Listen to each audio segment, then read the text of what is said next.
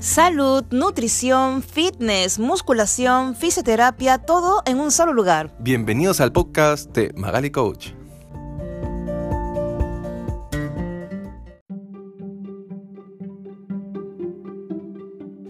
Hello chicos, vamos a ponernos fitness nuevamente aquí. Bienvenidos a mi podcast. Soy Magali Farfán y el día de hoy les voy a traer un tema bastante importante e interesante que yo les apuesto que nunca se lo imaginaron.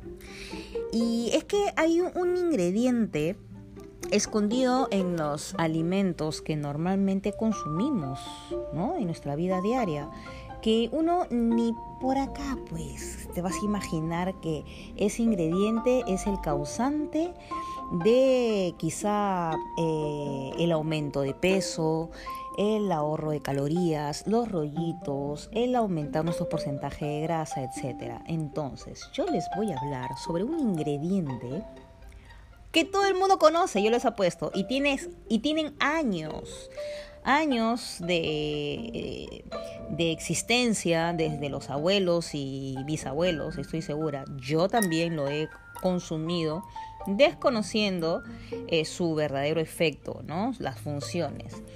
Eh, Ustedes no se han dado cuenta que se van al chifa y se piden un arroz chaufa, un tallarín saltado, un combinado. O si no, se van al supermercado y compran esas pizzas congeladas. ¿No? Han visto que esos son para poner en, el microondas para calentar y ya está. O lo pones en el horno y listo. O quizá eh, te compres esos aderezos para ensalada, así como el vinagreta, esos que vienen en botellas ya preparadas. O te compras esos fideos, no voy a decir la marca, pero estoy segura que ya saben a cuál me refiero, que se cocina en tres minutos, ya. Yo les voy a decir qué es lo que pasa. En estos alimentos existe un ingrediente escondido llamado glutamato monosódico, más conocido como MSG o algino. ok, entonces, ¿qué pasa? Eh, todavía no se ha eh, aprobado el consumo de este ingrediente de la forma eh, de una forma abierta y transparente por sus efectos que tiene en lo que es obesidad y el control de metabolismo. Entonces, ¿cómo lo ponen en estos, en estos productos anteriormente mencionados. Lo ponen como extracto de levadura, lo ponen como proteína hidrolizada, le ponen caseinato de calcio y uno tiene calcio, ah, qué chévere. Entonces lo compras. O si no, le ponen como ácido glutámico. O sea, lo disfrazan de todos los nombres posibles, pero nunca le van a poner que tiene glutamato monosódico. ¿Qué es lo que hace el glutamato monosódico? Ustedes saben que el cuerpo está dominado por el sistema nervioso central, ¿no es cierto? Y este, eh, y este sistema nervioso está dividido entre eh, pasivo y excitado. Entonces, ¿qué sucede?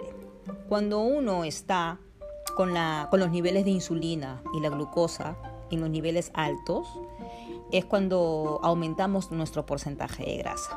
Y en el cuerpo tenemos una hormona llamada leptina, que es el que suprime, el que, el que reduce los niveles de insulina. Entonces nos ayuda a controlar el apetito y así podemos reducir, bajar medidas, bajar los porcentajes de grasa. Entonces, ¿qué pasa? Este ingrediente, glutamato monosódico, lo que hace es bloquear al cerebro la existencia de la hormona leptina.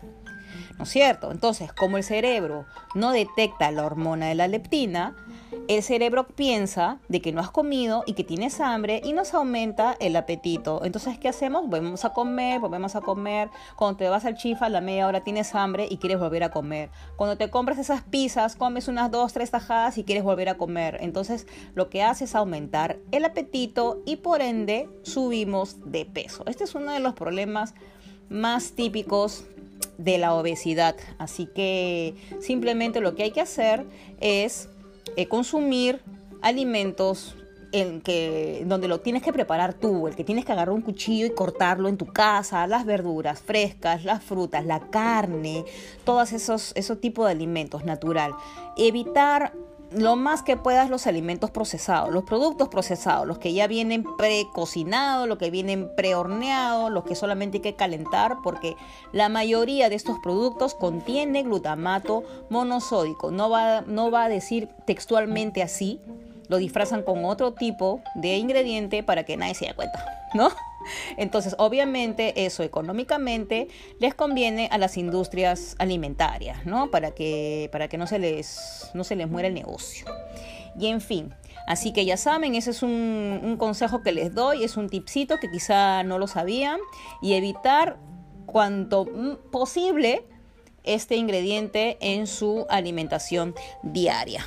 Y bueno, esto es todo por hoy. Les mando un abrazo, coman saludable, hagan ejercicio y hasta la próxima. Chao, chao.